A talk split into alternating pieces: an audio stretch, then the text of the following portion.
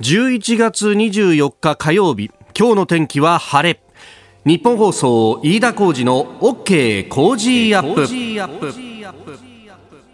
朝6時を過ぎました。おはようございます。ニッポン放送アナウンサーの飯田浩司です。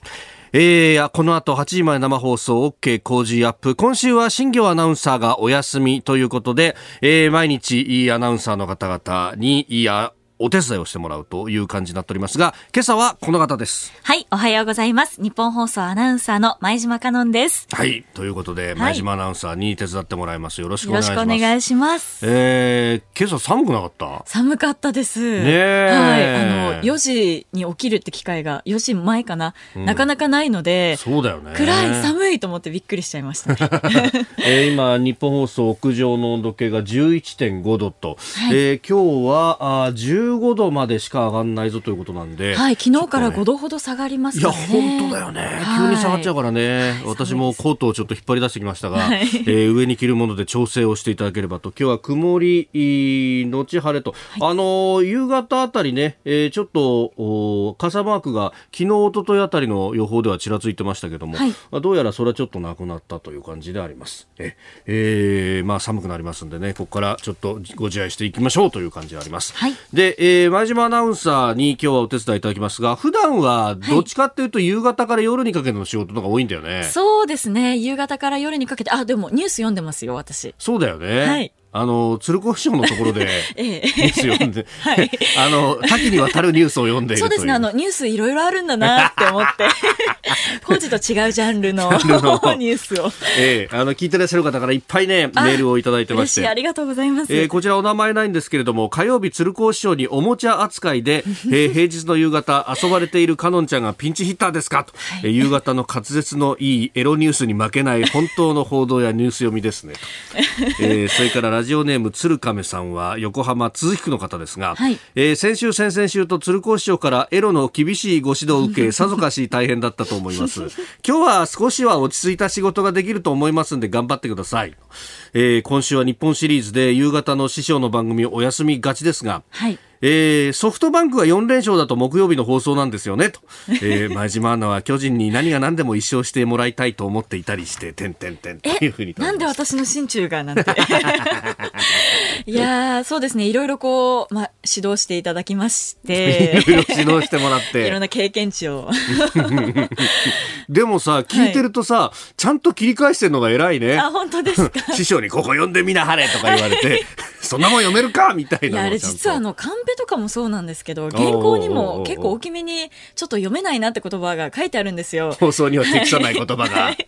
なので私わざわざ報道に行きましてうん、あの作家さんとか使ってるよくあの小学校の先生も丸付けで使うような太いペンがあるんですね。それのわざと、ね、はい、青い色を選んで、思いっきりこう×をつけるっていう作業が。この単語は読んじゃいけないぞと、はい、絶対に読まないようにこう台本に×をつけるっていうのが夕方の私の仕事になってまして苦労してるね。いろいろな。いや、でも楽しく過ごさせていただいてます。すごいよね。えー、入社2年目 ?2 年目ですね。今24歳です。4歳。24歳が鶴光師匠と対面するというですね、はい、人生の試練を今やっている最中ですが、えー、まあ人生いろいろだなと。本当だよね。まあ今日はあのね、はい、えー、朝早起きしただけでももう、はい、もう十分仕事は終わったという感じですんで一つ。でも今あの指摘にありましたけれども今週そうなんですよね、鶴光師匠の番組あの日本シリーズがある関係で、はい、えー、日本放送の方はちょっとお休みという感じになってるんですが、そうこのソフトバンクがやたらと強いからさ、どうなるかがわからないと。はい、で、えー、これ、あの、昨日ね、ちょっとソフトバンクが、まあ、1戦目、2戦目と10点以上取って勝ったんで、はい、で、あの、そのね、えー、昔、かつて本当に大昔ですけれども、えー、近鉄と巨人が戦った日本シリーズで、えー、1989年の出来事ですが、うん、えー、当時、近鉄のですね、加藤哲郎投手という人が、ね、これはあの、記者の捜索があったと言われてるんですけれども、えー、今年の巨人はロッテより弱いっていうふうに発言をしたというですね、報道がされて、はい、で、あの、その後、巨人が奮起して奇跡の4連勝で、うん、えー、逆転日本一というのがありましたけど、ね、えー、加藤哲郎さんが実はツイッターやってて、はい、でそのツイートがさ、はい、ええーもう30年も経ったのに、巨人が、あの、似たて食らうと、俺の名前が出てくるっていうようなですね。やっぱり話題に上がるんですね。そう、ニュアンスでこう書いてて、そう。巨人が2連敗しただけでツイッター上が賑やかになってる。3連敗すると、点々点って開業があって、30年も経つのに笑って。これはですね、今の時点で、えー、7000件以上のいいねがついているというですね。相当な数が。いやファンもよく覚えてるなと思うけど、この加藤さんもこれをネタにできる度量っていうのはすごいなというね。うねえー、あれ、しかもさ、別にあの、はい、もう、あの、今日、ロッテより弱いとは言ってないらしいんだよね。巨人どうですかって聞かれた時に、シーズンの苦しさと比べて巨人どうですかと。聞かれた時に、はい、いや、大したことないっすねっていうふうに答えたのが、おひれはひれがついてそうなったらしいという、確か話なんですけど、まあ、なんといってもあの当時のパリーグってものすごいしのぎを削っていて、西武も強かったし、え近鉄も強かったし、と阪急も強かったしっていう時代で、で、しかも前の年の88年にはですね、あの、10.19というダブルヘッダーまでやって最後川崎球場で、はい、えー、ロッテ相手に、えー、近鉄は最後引き分けになって、はい、で、えー、優勝を逃したっていう。2つある試合で1つでも勝てば優勝できたのに、はい、その試合を最初の試合を確か負けちゃって、えー、次の試合引き分けになって、はい、で逃したと。その因縁のあるロッテ相手にどうですかって聞いた時にいや大したことないっすねというのがあったんだけど当時の文脈全部忘れ去られちゃってとにかくシーズンでコテンパンにしたロッテ相手に近鉄は、あのやってたからいや巨人はロッテより弱いっすねっていうふうに言ってしまったという、ね、そこだけ切り取られちゃったんですね。そうそうそうそうそう。いや、メディアって怖えな、切り取りって怖えなって、あの当時はそれが笑い話で済んだけど、てんてんてんみたいな、ね、えー、話は様々今日も出てくると思いますが、はい、えー、8時までよろしくお願いします。お願いします。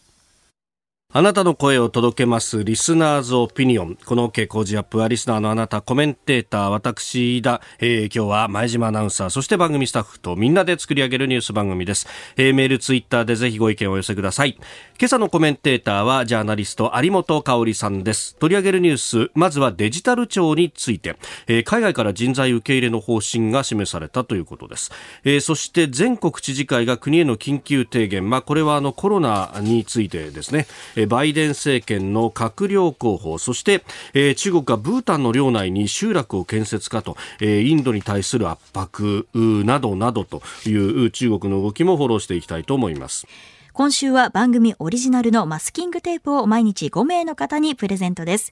ポッドキャスト、YouTube でお聞きのあなたにもプレゼントが当たるチャンスです。番組のホームページにプレゼントの応募フォームを作りましたので、こちらに住所やお名前、電話番号を登録してご応募ください。えー、スタジオ長官各紙が入ってまいりましたが、えー、一面トップからですね、えー、展開している新聞もある安倍、えー、前首相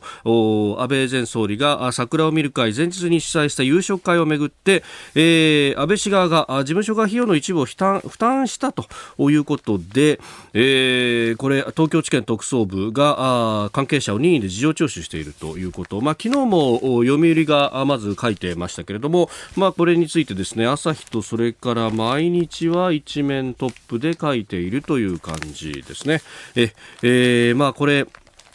あの今まではそのホテルが提示した、えー、金額を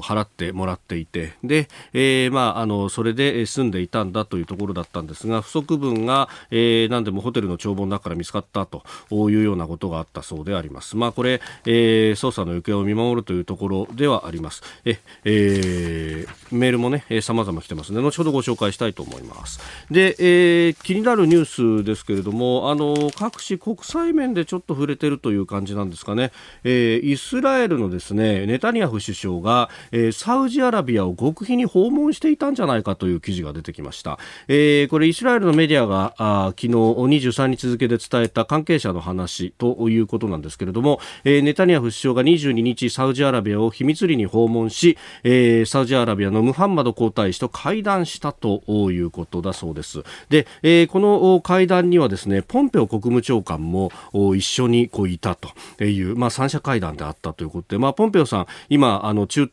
をさまざま歴訪をしていて、まあ、さイスラエルでは、えー、パレスチナの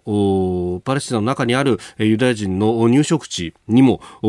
初めて訪問したというようなことが言われております。で、えー、ここのところですね、まあ、トランプ政権が、仲介するような形で、えー、UAE アラブ首長国連邦だったりとかあるいはバーレーンとの間でイスラエルは国交正常化ということをしているんですが、えー、アラブの、まあ、大国の一つであります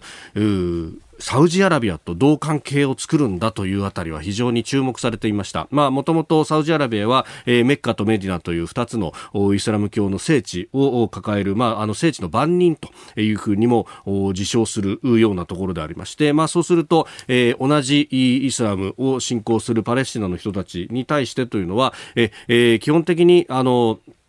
第三次中東戦争の後に違法に入植したその入植地をすべて返してくれないことには、えー、中東和平には応じられないという、まあ、アラブの大義というふうに言われた、まあ、昔からの方針を崩していなかったんですが一方で、えー、UAE だとかバーレーンなどに対しては、えー、あ国交正常化しても別にいいぞというような案にそういうこうね、えー、ことをやって、まああのー、つの路線を走らせてたんじゃないかと言われてたんですが、えー、それがまた局面が動くということになってきたのではないかとかなり大きく、えー、欧米では報じられております。まあ、これあの、えー、今回ですね、このイスラエルのネタニヤフ首相が訪問するにあたって、えー、モサドというですね、まあ、あの情報機関のトップと共に行ったというあたりに非常に事態が動きそうな感じがあってですね、これはあの、先立つこと2ヶ月ぐらい前なんですが、朝日新聞がですね、えー、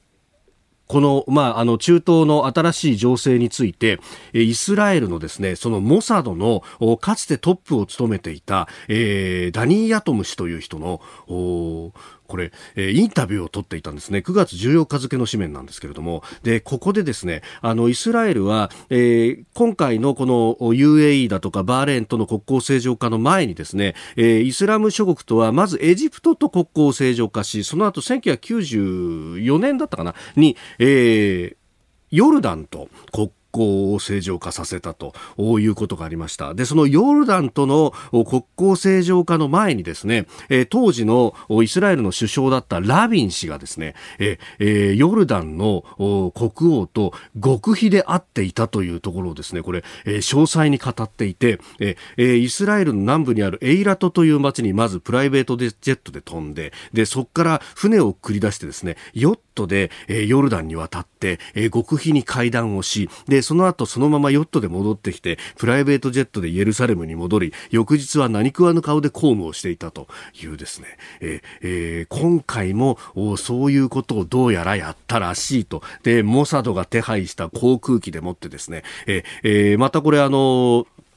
イラトとも非常に近いところにあるネオムという新しい都市で、えー、会談をして、で、どうやらここで国交正常化についても話したんじゃないかということが言われております。で、ここにポンペオさんが、えー、いたというのも非常に示唆的で、えー、これ、あのアラブの諸国とイスラエルの関係をどんどん改善させようというのは、まあ、トランプ政権の一連のこう流れでした。で、えー、これというのは、えー、イランを相手にして、えー、どうするんだと、あの、アラブ諸国が、えー、イランと、それからイスラエルと両方を敵とするんではなくてイスラエルとはとりあえず結んでおいてイランに対して強硬に出るというようなことを、まあ、アメリカも指導する中でやっていこうという一連の外交の流れがあったと。でこれをバイデンさんに変わったということに仮になるとですねバイデンさんはどちらかというとイランとの核合意をもう一回やろうとしている人ですからで、えー、そこの部分でイランに対する妥協ができづらくするようにアラブを反イランでまとめておこうというですねある意味のくさびを打つ外交というのをこれやってているなというのが非常に見て取れる。えだからこそ欧米各国は大きく報じていると。これがまた油の値段にも影響してくると日本だって他人事ではいられないということになってまいります。えご意見お待ちしてます。COZY cozy アットマーク 1242.com です。えー、あなたの声を届けますリスナーズオピニオン桜を見る会に関してはねメールたくさんいただきますね。こちらお名前ないんですが、えー、桜を見る会再びクローズアップされてます。月曜の読売からスタートして各民放のニュース夜は NHK そして今朝の朝刊。えー、火曜日、本来ならば拡大しているコロナ対策を集中的に審議しないといけないんでしょうが、おそらく桜桜の一日になりそうですね。と。鋭い読みですね。そして明日は衆参両院で予算委員会集中審議、総理も出席。野党はこれを取り上げざるを得ないのか。あるいは、そうであってもコロナの対策をきちんと審議するのか。ねなんかそう考えるとですね、読売の記事昨日から始まってるんですが、捜査関係者によるとっていう紙面の文字が踊ってるんですよね。どういうリークなんでしょうか？えー、ここが気になるプラス産経新聞の一面トップがですね3次補正予算についてです。20兆円超に拡大というふうに書いてあります。ワクチンの接種費用を計上するということで、えー、政府与党が検討しているということであります。これあの番組でも何度もね、えー、この規模についてっていうのはコメンテーターの方々交えてお話をしているところですがまあ大体あの理想的に経済が回った時の稼ぎ出す力とそしてして今現状景気が悪くって、えー、稼いでる力っていうのをこう比較すると GDP ギャップっていうものが出ますが、えー、それが大体30兆ぐらいあると、えー、実力に反して30兆ぐらい、えー、低く出ていると。だからそこの部分を埋めないと景気は回復しないよということが言われているんですが、えー、ところが20兆を超えて、しかもこれで拡大と、おなんか、あの、値切りか、値切ってんなっていう感じがありますね。本当は30兆必要なんだけど、最初10兆から15兆って言っといて、えー、ちょっと積みまして20兆兆超えてきたでしょ？僕ら頑張ってるでしょ？あと10兆足んねんだよって話なんですけれども、ねえー、そこの部分なんとかしないとと。先週末にはあの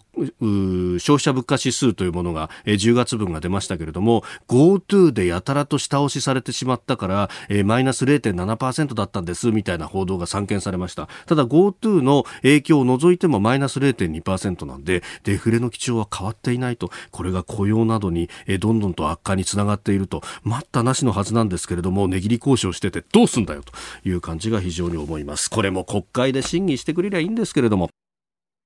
今朝のコメンテーター、ジャーナリスト、有本香里さんです。おはようございます。おはようございます。よろしくお願いします。ますえー、ナイターの話をするかどうかというところですが、ジャイアンツね、今日は、あ今日から福岡ドームに、はい、ね、ペイペイドームに移してと。はいえー、今日はソフトバンクがムーア巨人がサンチェスの先発予告そうですね。でもね向こうのホームに行ったらなおさらちょっと逆風ですもんね。これやっぱ東京ドーム使えないっていうの痛いですね。痛いというのもあるんですけどね。やっぱここまでソフトバンクに弱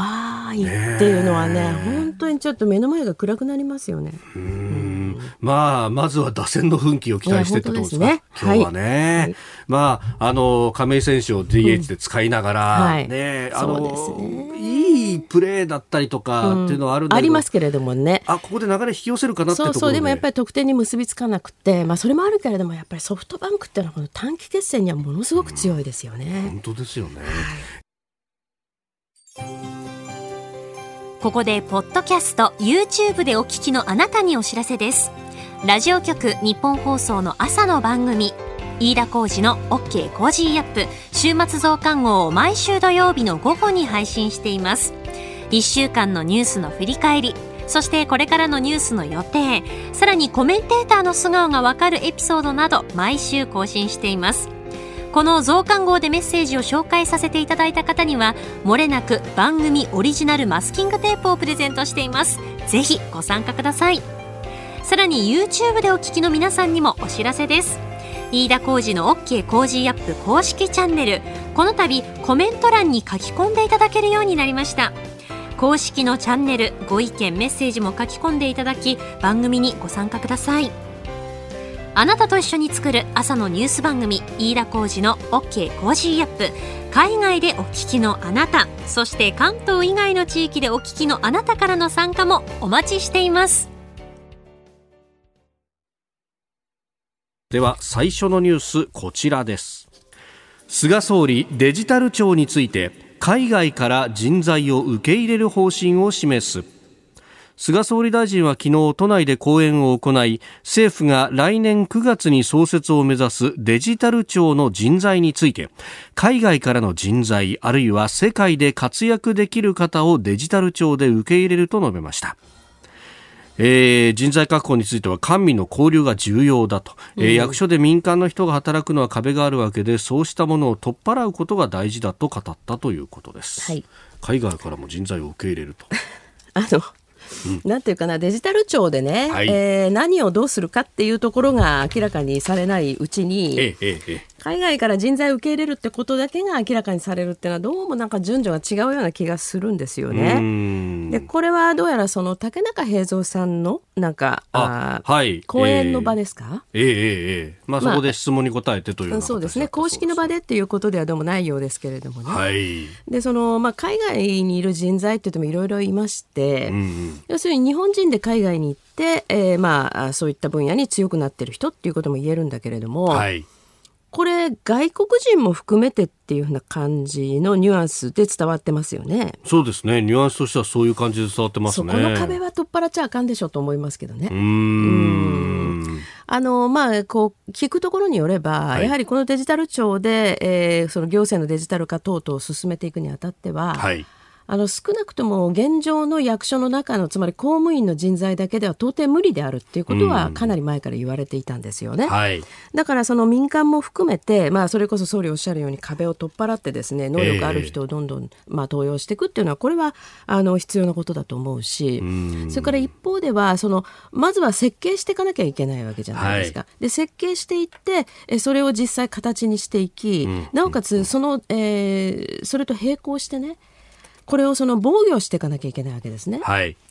まあ、デジタルセキュリティの問題もある。でしかもそのこのこれから行政のデジタル化によって構築していくシステムをどう守るかっていうだけじゃなくって、はい、国としてえー、あらゆるそのインフラとかさまざまなものをそのサイバーアタックから守らなきゃいけないっていうこともおそらくこのデジタル庁でやっていくことになるんですよね。うそうするとその種にのことに対応できる高度な人材っていうのは、はいまあ、これからどうやって探すかっていうのは非常に重要な問題なんですね。そうするとそのその中で、まあ、外国からと言いますけれどもね、まあ、ちょっと外国人っていうのは多分他の国に照らして考えれば論外だと思うんだけれども。まあ、仮にその日本人日本国民というふうに限定したとしてもね、はい、やはりこのここの部分をもし破られたら大変なことになるわけで、うん、あの本当にその人個人の能力だけではなくっていろんな面からの資質っていうのをスクリーニングする必要があるわけですよ。まあこれだけその重要なというか、まあ、個人情報の塊みたいなものも取り扱うわけですよね。はい、えー、そうです。ですからそういう点でその人材を、まあ、登用するにあたっての、まあ、方向性、はい、それからここだけじゃないんですけれども日本はまあかつてから言われているようにその他の国におけるそのスパイを排除するというような法律や仕組みってものがない、うんうんうん、これは相当シリアスな課題だというふうに私は思いますけれども、まあ、諸外国であればあのこういうこういった機密情報にアクセスするということになると、うん。はい、それ相応のこうセキュリティクリアランスとい。う、呼ばれる、まあ、あのお墨付きをもらわなきゃいけないと。そうですね、まあ、チェックして、ね、チェックしてと、えー、でそれが、まあ、自分でこう質問に答えるのもあるし、うん、また多方面からいろいろそうですね。情報寄せてね、ね、はい、素性をこう調べられる、えー、っていうことですねそういう仕組みそのものが日本にはないですよね。まあそのかつては一応ねアナログではあったけど、えー、そういうことをしてた企業もそれから役所もしてたけれども、はい、それを全く排除してしまいましたよね。まあ個人に対するいろんなあその、権利の侵害であるというふうに話をそのすり替えられてしまって。しかしそういう問題じゃないのでね。で今あのまあ、組織犯罪防止法とか、はい、まあ、ああいうものができたことによって、まあ、多少のねその防御というんですかね、そういうものはできたけれども、今まさにその、えー、飯田さんおっしゃったように、セキュリティクリアランス、はい、個人をチェックしていくという仕組みが全くないわけですよね。だからここを本当に、まずは先にそちらをやらないで、壁を取っ払う話だけに言ってしまうというのは、ちょっと危険性が高すぎるというふうに思いますね。はい、それとこのデジタル化そのものも、うんうん、ちょっと方向性が見えていないですよね。全体像が分かんないっていう感じですよね。はいおはようニュースネットワーク。取り上げるニュースはこちらです。全国知事会国へ緊急提言。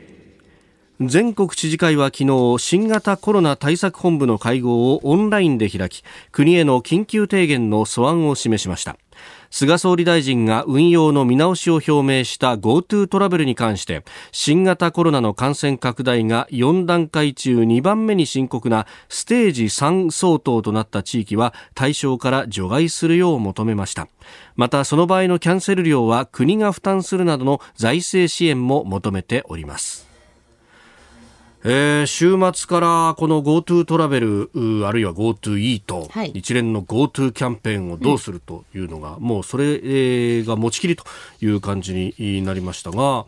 えー、大阪も時短要請だとか北海道は札幌除外だとかという具体的なところも出てきております。そうですね、うんあのー、まあ、これね、でもちょっと、まあ、変な言い方なんですけど、これをもし、ここでまた停止するということになると、はい、もちろんその、それで旅行に行く人たちがいなくなるとかいうことだけじゃなくって、えー、あらゆるところに波及しますよね。あのそう言い始めてから、はい。もう例えば銀座の街とかですねこの有楽町から近いところだと、はい、本当に人の数が目に見えて減ってますからね。だからやっぱりそのまあ、みんなの消費マインドっていうものをようやく戻ってきたというところで、はい、もう一回そのしぼませてしまっているっていうのは結構大変なことだと思うんですよ、私はね。でただじゃあまあ今の状況をそのままね野放しにしていいんですかという話があるわけだけれども、はい、これはちょっといろんな角度から考える必要があって。あの一番私たちが今心配しなければいけないのは、まあ、日本においてはですけれども、はい医療現場がどれだけ逼迫してるか、もうここにかかってると思うんですね。というのはあの日本は幸いにしてやっぱり重症者重症化する率っていうのは非常に低いわけですね。死亡してる死亡に至ってる人の数もまあもちろん亡くなった人はいてそれは残念なことだけれども、はい非常に率としては少ないわけですね、数としてもね。昨日、一昨日あたりで2000人を超えてきたっていうのが一面トップですが、すねはい、まあ、諸外国から考えると多分2桁ぐらい小さいですね。で、これ確かクルーズ船のあの方、関係者も入れての数でしょ。ですねうん、ですから非常に、まあ、幸いにして少ないわけです。はい、そして、その諸外国と比べてもね、やっぱり日本人は真面目にみんなマスクも着用してれば、あの、自発的にかなりこう、距離も取ってるじゃないですか。はい、そういう意味でも、まあ、今の状態で、えー、まあ新しいスタイルで日常生活を送ってる分においては、うん、よ異常なことをしなければね、うん、感染爆発が起きるっていうことはちょっと考えにくいわけですよね。はいで、まあ、いろんな要素があってここに来て感染が増えている理由っていうのはいろんなこと考えられると思うんですよ。だけどそうやってねその消費マインドを冷え込ませてそれこそ例えば旅行業界に限定して言えば、はい、最大手の JTB は確かグループで1000億赤字ですよね、うん、まあもっと中小のところだったら本当に体力的に持たないと思いますね。でそんな状況がある一方でこれは止めますと。はい、だけど例えば今外国から人が入ってくることに関してはかなり緩和してるでしょう。うん、これを閉めないで、はい、入り口をつまり閉めないでそれで中の国民にだけね要するに負担を押し付けていくというのはこれはやっぱり私は筋としてちょっと違うと思う。うまずこれが一つですね。それからもう一つはそのさっき言った医療現場の逼迫なんですけれども、はいまあ、あのちょっとここら辺私ももうちょっと詳しく勉強しなきゃいけないなと思ってるんですけどね。要するにその PCR 検査をする、えー、その時のこの CT の値ですね。CT 値っていうんでしょうかね、はい、これが日本と諸外国では違うと。だから日本の場合どうしてもその陽性となる人が多いというふうに言われていますよね。その基準を厳しめにとってると、えー、ですからこの基準自体も国際的にえー、要するに統一がないわけでしょ。だからこれだけ世界中でねその感染が広がって大きなことになってるのに、はい、まあその辺はその WHO やなんかのね、えー、えー、イニシアチブの問題なんだけれども。ここら辺をもうちょっとこう、まあ、その諸外国に合わせるのがいいのか、日本は日本でこの独自のね、はい、えーまあ、基準で厳しめにいくと。で、そうなんであれば、うん、入ってきた、外国から入ってきた人が、あのまあもう陽性となってしまったらもちろんのことなんですけれども、はい、要するにその自主、まあ、隔離っていうんでしょうかね、えー、これが日本の場合、まあ、お願いベースじゃないですか、相変わらず。はいこんなこと守られると思います？うん。まあ人によってはそのまま出ちゃったりっていうのは、うん、ありえますよね、ね、で外国人の場合特にねそのいろんなものをじゃあ隔離状態にあっても食事から何から自分で手に入れるってことは結構難しいじゃないですか。うんまあいきなりその、なんかデリバリーサービスを使ってとかってい。うのはできないですからね、うん、だから難しいわけですよ。そうするとやっぱりまあ一つは私はそのゲートウェイを閉めるとい。うことではい、で国の中でうまく経済ををできるだけ回していくということにしないとね、はい、あの外から入れるものは入れてるんですけど中の人たちは自粛してくださいっていうのはこれはやっぱりおかしい。どう考えても。まず最初にそれがあってそれとその CT 値の問題ですよね。えこれであまりにもその陽性者がまあ多く出ると他の国に比べてですね、はい、だとするとそれで医療が逼迫するというのも変な話。それからそのあもう一つこれも私実はこの最初にね感染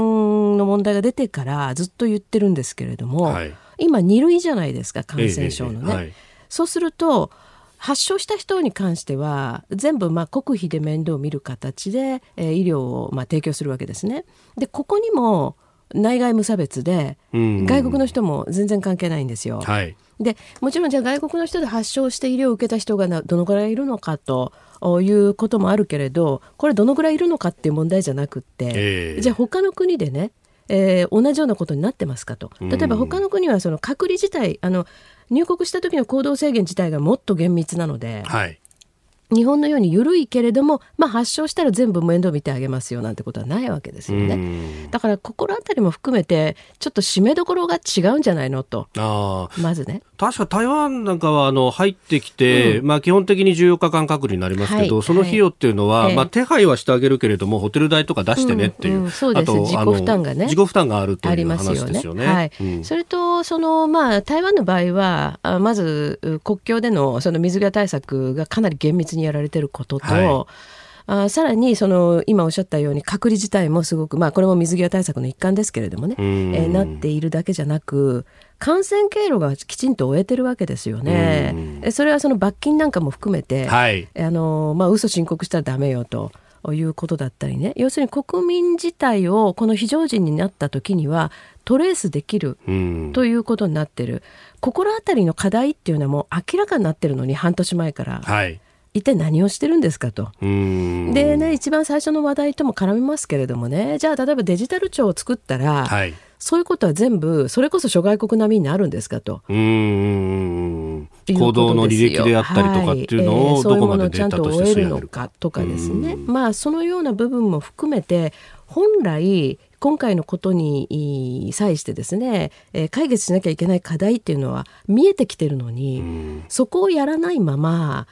その業界だけをし特定のね、まあ、業種とか業界を締め上げていくようなことになるのは、はい、まあちょっと順序も全然違うしね。それからそのこれ旅行業界とか観光業界救うだけじゃなくて、はい、やはりそこで消費される、まあ、食材の提供者からですねいろいろあるわけですよね。裾野が非常に広いえー、広いですね。だからそういう意味でもこれ非常に残念。でやっぱりこれ知事会もですね国に緊急提言をするということなんですけど、はいえ。ー単にその自粛をしていくためのという提言だけじゃなくてね今私申し上げたように、うん、その入国制限をするというのはこれまさにあの一重に国の仕事なんですよね。あの地方自治体はあできない、うん、ということなのでそこら辺りも含めた貿易対策としての根本みたいなことをもっと大きな観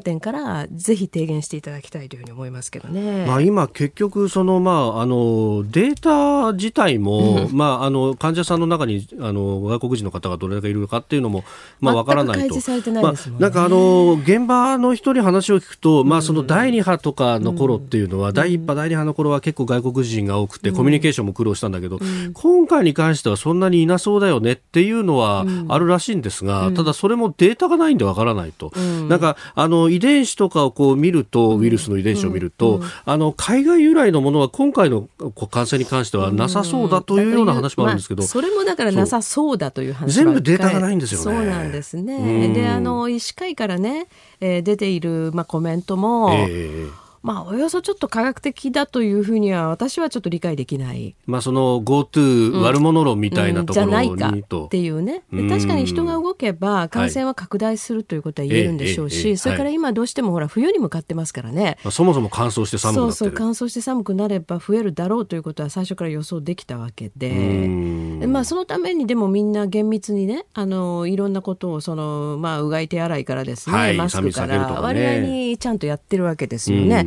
まあ、そういう点でもあのあんまりね国民にこの納得感のない。ことだけを負担として押し付けるということはやめてもらいたいなというところでしょうかね。えー、今日は小池都知事と菅総理も会談の予定だということであります。まあこの辺りはまた、えー、飲食店の自粛とかそういう話になっていくんですかね。いやだけど東京は大変でしょう。一番ね。だから知事にもそういう意味では本当に対処交渉に立った提言を、はい、総理に対してしてほしいと思います。はい。ではキーワードです。バイデン次期政権の閣僚候補アメリカ大統領選挙で勝利宣言した民主党のバイデン氏は23日来年1月の政権発足に向け閣僚と高官6つのポストの人事を発表しました、えー、国務長官かなり注目されてましたけれども、はい、ブリンケン元国務副長官を充てるということなどなどということになっております。はい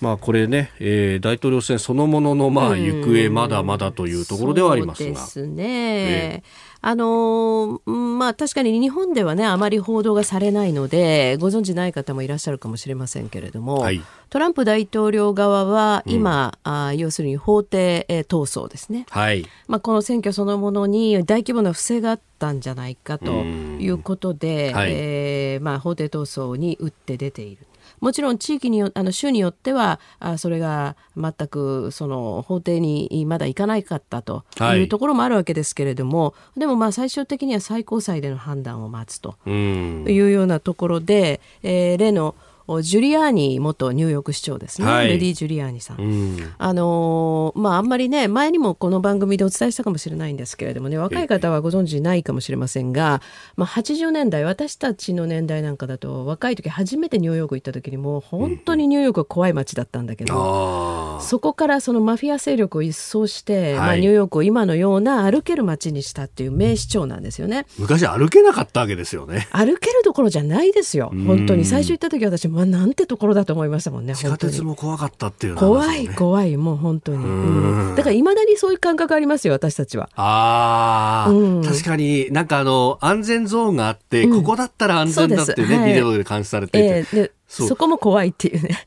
そこから外れたらもう何が起こるか分かんないぞなんて。そうそうそう。言われてましたよね。うん、そうなんです。だから、あのいまだにだから怖いって印象があるんだけど、はい、まあでもね、そこをその歩ける街にして、まあ浄化した。で、やっぱりこのマフィアの五大ファミリーを潰したっていうのはもうすごい功績なんですけれども、しかもその、あと9.11のね、テロの時もね、はい、あの、非常に目覚ましい働きをされたという人が、はい、えー、まあトランプさん側の弁護士と。ええ。してですね、まあ、これ法廷闘争をやっていくということでまだまだ頑張ってるわけですよ。ただそこでそのバイデン氏側は、まあ、自分たちがもう1月から政権を担うんだということで、えー、ちょうど日本時間では昨日の夜中ですかね。ね。うん、この、まあ、閣僚の候補が発表されてるわけですけれどもね。はい。このね今私手元にその、まあ、どういう人があのつまりノミネートされてるか。でこれは、うん、その上院でアメリカの場合は、はい、承認を受けなければいけないのでですね。はい、ですから交換いろいろ言われていた国務長官なんかに関してもまあ、ちょっと上院で無理だろうっていう人は弾かれたなと。はい、スーザン・ライスさんとか、うん、スーザン・ライスさんね。日本にとってはちょっと一番なってほしくなかった人ですけれどもね、はい、ただこのバイデンさんの長年の側近のブリンケンさんという人もとかくいろんなことを言われてますよね。そのバイデンさんの特に息子さんにまつわるスキャンダルですね、はい、やっぱりこういうこととこの人の関わり合いはどうなんだってことを言われてたりするということとあとこの今は手元にその何人か名前がねあの上がってきてる方のことが書いてありますけれども。はいおその黒人の女性である、えー、トーマス・グリーンフィールドさんを国務次官補にとかですね、はい、国連大使国連大使ですね。ごめんなさい、えー、国連大使とかですね、はい、あるいはそのキューバ系アメリカ人のマヨルカスさんですか、はい。えー、この人を国土安全保障長官にするとかですね、はい、この人種とかその性別をいちいち言う必要あるのかしら？と思うんですよね。仕事ぶりとか働きとどこまで関係があるのかというと、まあ、それなりにね皆さんそのあの立派なキャリアをねお持ちの方だとは思うけれども、はい、でもあまりねこの非常にこういった高度なつまり国家を担うだけの重責につく人のことを、うんうんうん、むしろこういうその属性でもって紹介するのはかえってって失礼じゃないかと私はかえってこれは平等感がないような気がするんです。まあ日本でもそういう傾向が結構最近強くなってるんだけれども。日本だって全然その機会の平等っていうのはもう完全に保障されてる中でねその女性がこうなりましたとかっていうふうにことさらに言われるっていうのは、はい、なんか私女性としてもどうもだっていうふうに私は抵抗があるんですね。でこれでなんかこうまあ、多様性のある人事をみたいな感じでもしかしてえ売り出そうとしてるのかなとするとちょっとそれ違わないですか？と思っちゃったりしますけど。まあ、そもそもね、その、言われているアメリカのまあ分断というのか、はい、何というのかというところですが、えーえー、結局、この民主党というところが多様なエリートの政党になってしまったと、うん、これに対して、うん、えー、まあ、一般の人たちが、うん、いや、違くないか、それという、この怒りみたいなものっていうのが、トランプさんの取った7400万票に、そうですね、まあ、のかなりの部分を占めてるとも言われている。えー、だあの修復しようとしたら、それとは別のアプローチしなきゃならないんだけど、なんか、オバマさんの時とか、まり変わんないなって感じあります、ね、そうなんですよね。だからその今まさにね多様なエリートによるっておっしゃったじゃないですか。そつまりその多様なっていうのは人種的なとか属性の問題であって、はい、エリートたちによる政治が行われてきたっていう意味では、はい、全く多様性がないってことが問題なんですよねむしろね。で4年前のトランプさんがその、まあ、ヒラリー・クリントンさんに勝った時も、はい、そのラストベルトでの得票っていうのはまさにそういうことだったわけじゃないですか。うん。まあ、そういう意味ではねアメリカの分断はむしろそっちの分断じゃないかと思いますね。エリートと庶民の。続いて、ここだけニューススクープアップです。この時間、最後のニュースをスクープアップ中国がブータン領内に集落を建設か。インドのニューデリーのテレビ局は22日、中国がヒマラヤ山脈のヒマラヤ山脈の小国ブータンの領内におよそ9キロ入った地点まで道路を新たに作り、その途中に集落も建設したと報じました。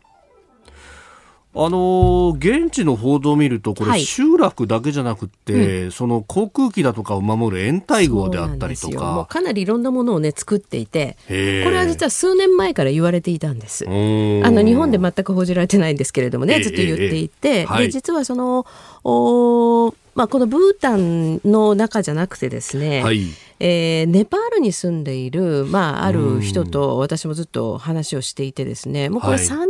くらい前の段階で、実は相当深刻であると。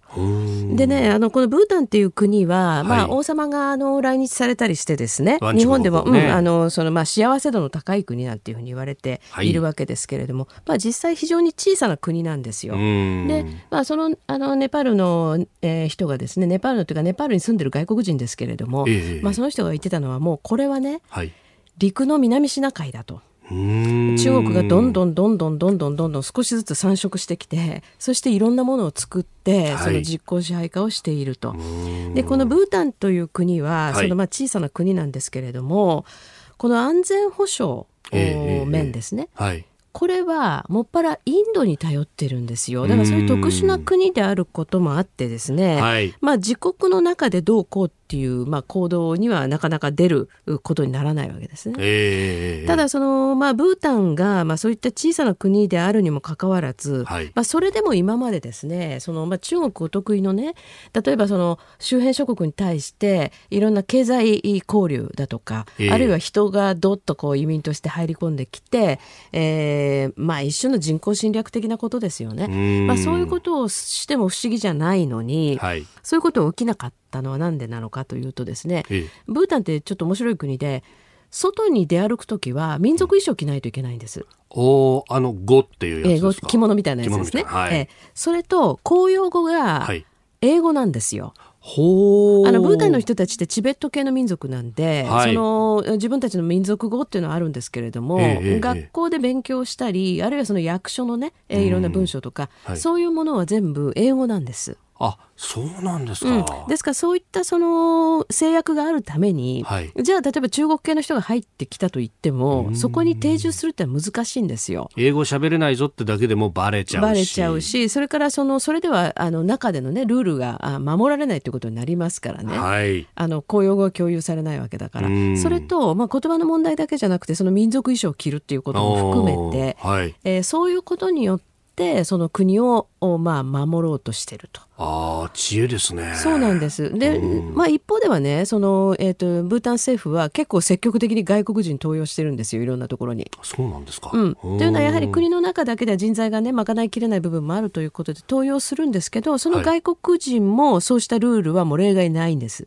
はい、ああ、外国人であっても服はちゃんと着なきゃいけないし、うん、そうです。ですから日本人でブータンに行って、やはりブータン政府の下でですね、働いたことのある人がいるんだけれども、はい、その人も向こうにいる時はずっとあの民族衣装着てたと。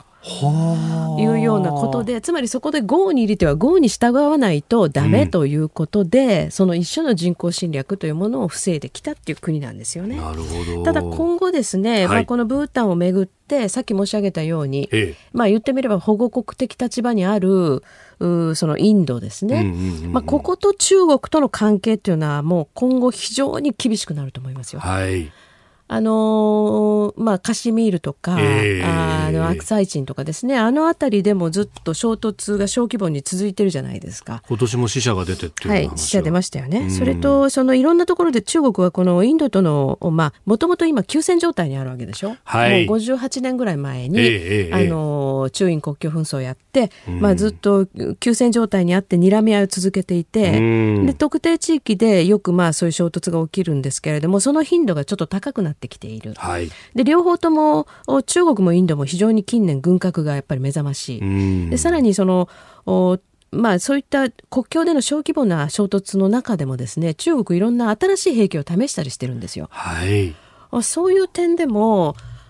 台湾海峡がね非常にその緊張が高まってるって言ってるんですけれども、中印の国境も非常にまあいろんな意味で緊張高まってる。あこれしかし、まあ、台湾海峡もそうですけれども、はい、どんどんこう膨張がこう進んでいってる、うん、中国のね。ね、外へ膨張し、えー、中で弾圧すると、昨日はあの香港の民主派のね、はい、え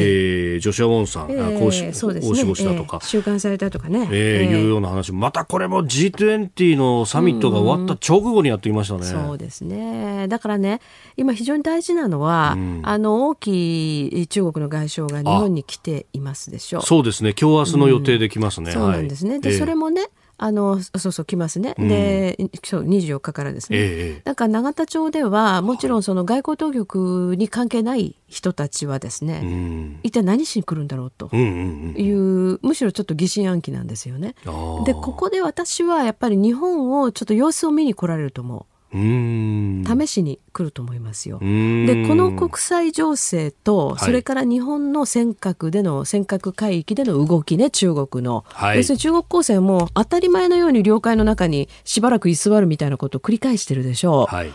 この状況があってなお、うん、まあ、外務大臣をまあ、今まで通りの曖昧な笑顔で迎えてね、えー、でまあちょっと遺憾ですぐらいのことを言うだけだったらば、はいまあ、これは日本に関してはしめしめという感じになると思いますよ。もう政権交代してちょろくなったなっていうふうに思われてもおかしくない、まあ、そうですね。まあ、今までだってそんなに別に厳しかったわけじゃないわけだけど、より一層楽になったなというふうに思うと思いますね。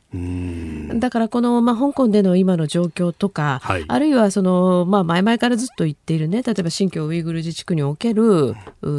まあ、人権状況ですね、はい、それからもちろん我が国の尖閣諸島における状況というのを相当厳しく突きつけて、うん、えー、話をしないと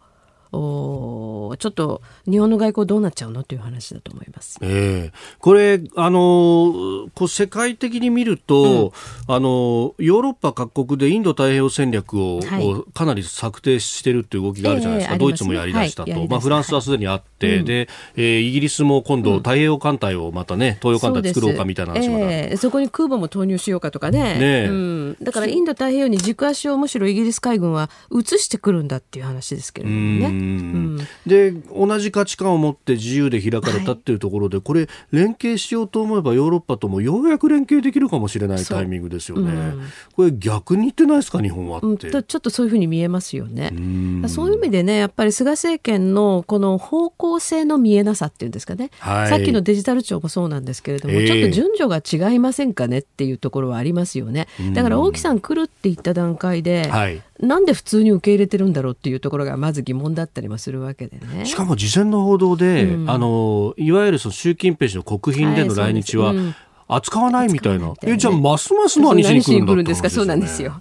まあまあそこで扱ってもらっても困る話だけれどもね、えー、そうなんですね。だからそれはその永田町の中でも一体何しに来るんだろうっていう話ですからましてや。だから本当にねこの対中国中国に対してどう向き合うのかっていうところですね。これを今まで通りのそのレベルで、えー、物事を考えるようだとやはり非常に危ういですよね。うん。より経済優先みたいなことになってしまうのか。でね経済優先ってよく言いますけれども、えー、やっぱ今回のコロナのことで分かりませんでした？つまり中国に経済依存するっていうことはこういうしっぺ返しを食うってことですよ。マスク一つ入ってこなくなった。そうです。これだけのリスクがあるっていうことで。で今もまたねなんかあのだんだんとそのマスクは、はい、あもちろん巷で買えるようになったんですけれども、えー、まあほとんどのマスクがいまだにメイドインチャイナですよね。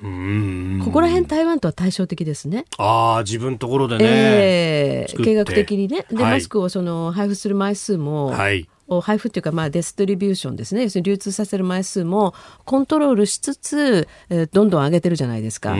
だからこういうことなんでできないのっていう話なんですね。国の規模が違うということじゃなくてさっき言ったようにいろんなことをその国が把握できてないんですよ実相を。だからこのコロナ対策はまさにねその、非常に大きなそのなんか試金石でもあったしそれからこれをきっかけにあらゆる課題が見えてきたところを直せばいいということだったんだけどどうもあんまりそこを抜本的に直すっていう方向にまあ行ってないなと。いうところですね、中国との付き合い方もそうですよね。うんえー、スクープアップ中国に対してというところをお話しいただきました。ポッドキャスト、YouTube でお聞きいただきましてありがとうございました。あなたと一緒に作る朝のニュース番組、飯田浩司の OK Cozy up。東京有楽町のニッポン放送で月曜日から金曜日朝6時から8時まで生放送でお送りしています。生放送を聞き逃したあなた、ぜひ radiko のタイムフリーサービスで新型コロナウイルスに関しての最新情報、ニュースやスポーツ、エンタメ情報などもぜひチェックしてください。さらにこの番組では公式ツイッターでも最新情報を配信中です。スタジオで撮影した写真などもアップしていますよ。そして飯田浩二アナウンサーは夕刊富士で毎週火曜日に連載をしています。飯田浩二のそこまで言うか。こちらもぜひチェックしてみてください。